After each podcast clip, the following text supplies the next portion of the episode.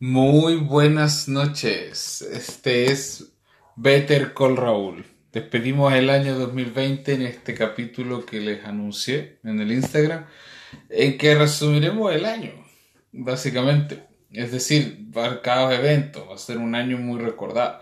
Primero que todo, antes de saludarlo, eh, mencionar que, claro, la pandemia le lideró la emergencia mundial dentro de todo, influyó la agenda de los gobiernos, la vida cotidiana de las personas, me incluyo los que teníamos agendados compromisos, eh, no solo viajes, uno a nivel universitario, eh, que hicieron el que hablamos los abogados, el rebus sic standibus, es decir, el cambio en las circunstancias.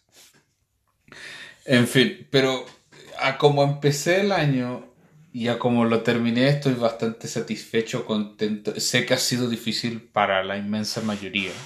No lo digo solo a nivel de eh, Chile, a nivel de la sociedad, luego a nivel mundial. Es un año complicado, con desafíos que sortear, con un panorama que Actualmente tenemos la vacuna, pero ¿cuándo volveremos a lo normal? Si cuando termina esto se vuelve a lo normal, si se cambia, se mantiene, eso no lo sabemos. La incertidumbre se ha reinado. Y bueno, haciendo una repasada por este 2020, vamos a los hechos. El 2020 nos sorprendió iniciando, cuando incluso el 3 de enero nos descubrimos por internet que Estados Unidos lleva una operación y dan de baja al general iraní Qasem Soleimani, quien era el segundo hombre más fuerte del régimen de Irán. De esta, eh, perdónenme a los fanatistas árabes, pero para mí eso es una dictadura de ayatolás, una teocracia. No, ni siquiera es una teócrata, porque eso es una dictadura basada en un fundamentalismo chi. Este, lo otro, bueno, em, fuimos viendo cómo evolucionaba este virus del COVID, partió de este eh, Wuhan, por, se dijo que era el murciélago, luego que el pangolín, fue lo que empezamos ahí, lo vimos de todo, que si el virus chino llegaba, que se esparcía en China, en Italia, en íbamos viendo ahí. Pero, eh, ojo, este mismo COVID va a eh, también pérdida de figuras famosas. Kobe Bryant partiendo el año. Diego Armando Maradona últimamente. Armando Manzanero. Ennio Morricone. Pierre Cardin. Figuras de todo el espectro. ¿Cuáles más tenemos? El plebiscito constituyente chileno, que tanto hablemos de esta crisis que veníamos de este denominado Santiagazo o estallido social, también le afectó. Eh, este, siguiéndome de la pandemia, postergamos el arte de decretarse cuarentena, volver al estado de excepción constitucional, se postergó de abril para octubre. Acuérdense, nosotros íbamos a votar el 26 de abril. Se movió para el 25 de octubre. ¿Qué más tenemos? Este, bueno, que ganó la prueba en octubre, pero se postergó. El retiro, eso fue a nivel, yo creo que parlamentario, lo más importante, la reforma constitucional que habilitó el retiro del 10% de los fondos de las asociaciones de fondos de pensiones, que es el sistema de pensión chileno de capitalización individual, toda la charla de eh, cambiar, mantener el sistema, reformarlo, eso marcó. Fue un año que se protagonizó mucho el Congreso Nacional, las sesiones eran muy vistas. El fenómeno de la delincuencia sigue, la violencia de género, lamentablemente casos que, se, que vimos en los juicios un poco con desatino de los medios, en mi opinión, de Martín Pradena, el caso de Ámbar Cornejo, el caso de Fernanda Maciel, recién va en una constitución de escena, em, las balaceras que hemos visto por estos días, eh, por Navidad, eh, la crisis de gobiernos en Europa por la medida, eh, en, lo de Francia, Alemania, Italia, algo que no se veía. Vimos también eh, cambios de administración, por ejemplo en el pequeño país de Uruguay asumió la calle Pú poniendo fin a los 15 años de Frente Amplio y Tabaré Vázquez también falleció este año. En Argentina, eh, en la madrugada de hoy día mismo, se aprobó el, eh, ese proyecto de un aborto más libre.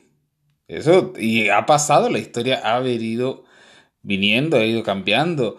Eh, fue capturada la figura en Paraguay de Ronaldinho. ¿Cuáles más tenemos? Perú fue uno también de los más afectados en una crisis política eh, a raíz primero de las celebraciones en enero extraordinarias de renovación del Congreso Nacional del Perú, los dos procesos de vacancia en el cual el segundo se destituyó a Martín Pizcarra, la crisis en que renunció Martín Merino y ahora asumió un Presacasti. Todo, en Latinoamérica afectado.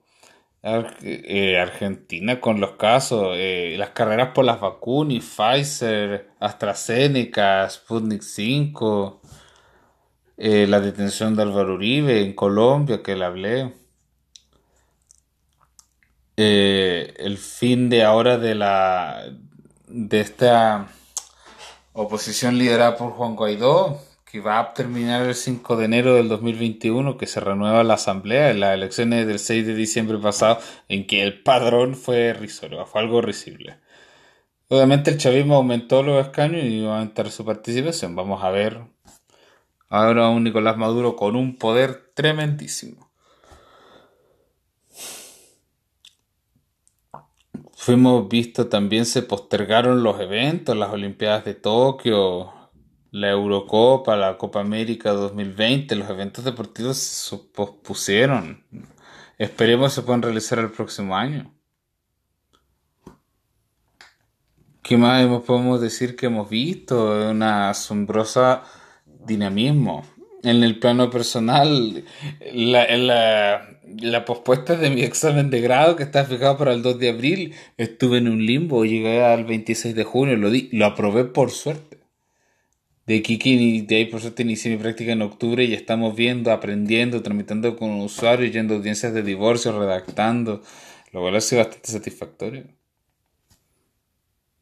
Este, volvimos, la vuelta al poder de, del partido, del movimiento al socialismo de Evo Morales, que hace poco asumió eh, Luis Arce.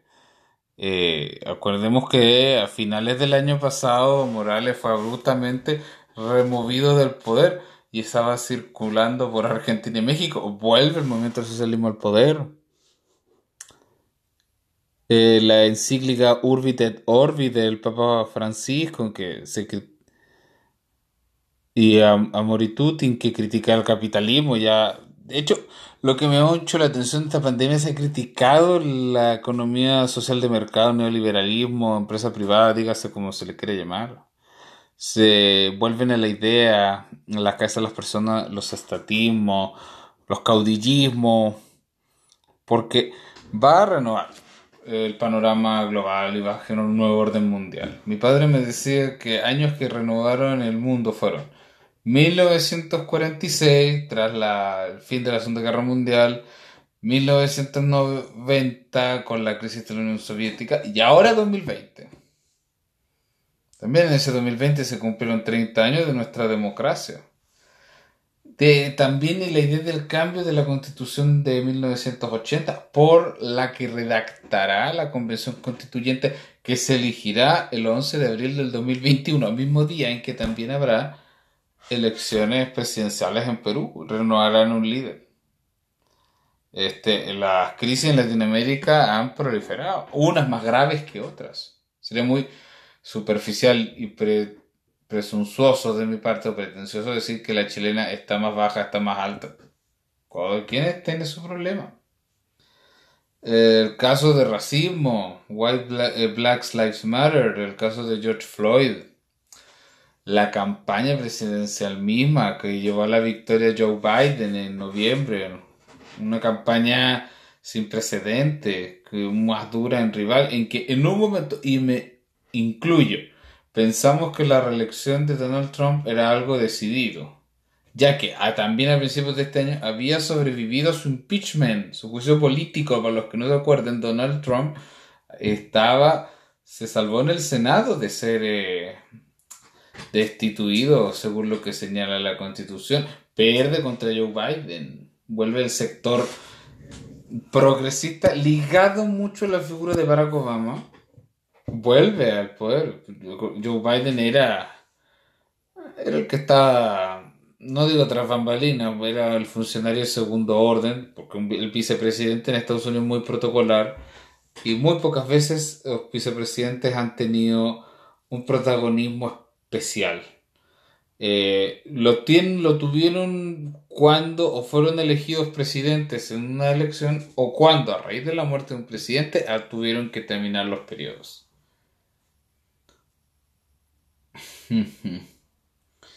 Eh, eh, bueno, el Brexit también se, se logra este mismo 2020, que llevamos de 4, 3 años. El dólar, los vaivenes económicos,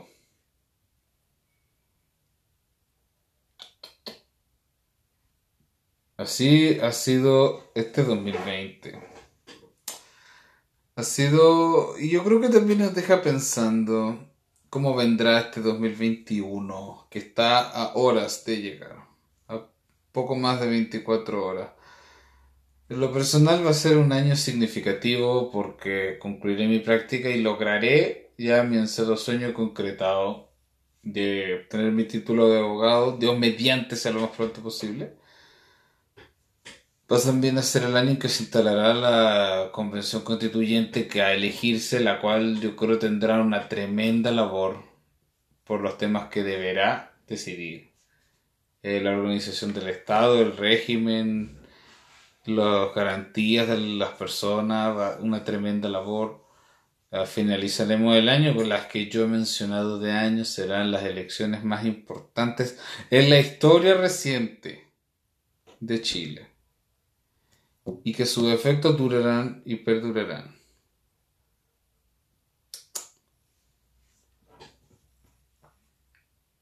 Así es lo que eh, hemos visto este 2020 y este 2021 que nos espera, que ojalá traiga muchas cosas buenas, malas que vengan, ojalá sean pocas y se puedan sortear que ojalá el mundo se recupere, saque una lección, que la gente que la ha pasado mal encuentre un poco de regocijo.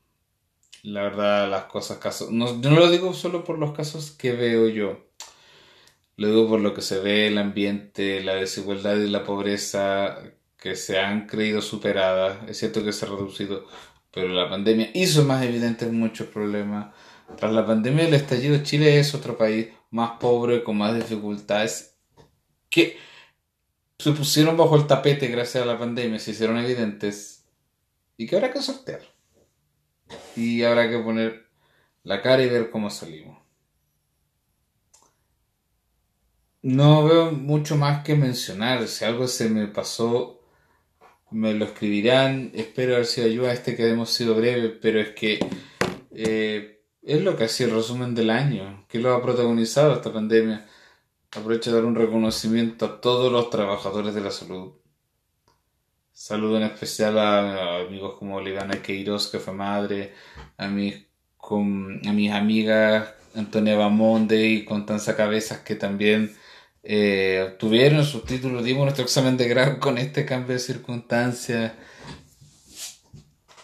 Este a otros amigos también les deseo lo mejor en sus cumplen sus proyectos, que no sea tan duro, que ojalá encontremos todos la felicidad, que los años que vengan seamos de aprendizaje, de riqueza.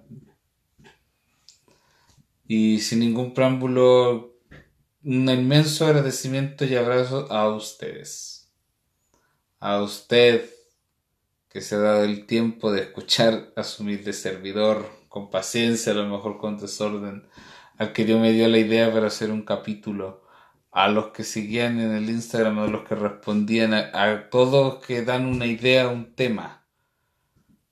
Porque de no, no habría sido posible sin el apoyo de mis conocidos y de la gente en general, no habría nacido Better Call Raúl.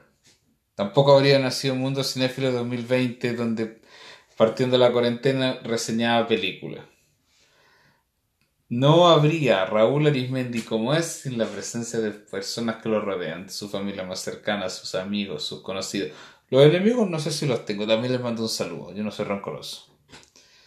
Pero desde ya, un muy feliz año nuevo, un 2021 que ojalá todos salgamos ganando. Y lo que perdamos que sea poco. No tengo nada más que mencionarles. Tengan muy felices fiestas, que Dios los bendiga seguiremos el próximo año con más Better con Raúl, con más casos de actualidad, con más cápsulas del recuerdo, con más enseñanza, con más estudio. Seguiremos. Hasta que se me cante y no deja y deje de grabar. Desde ya, buenas noches y un muy feliz 2021. Esto ha sido Better con Raúl. Sigan en Instagram en arroba bettercolraúl93. Escúchenos en Spotify y que tengan una agradable velada.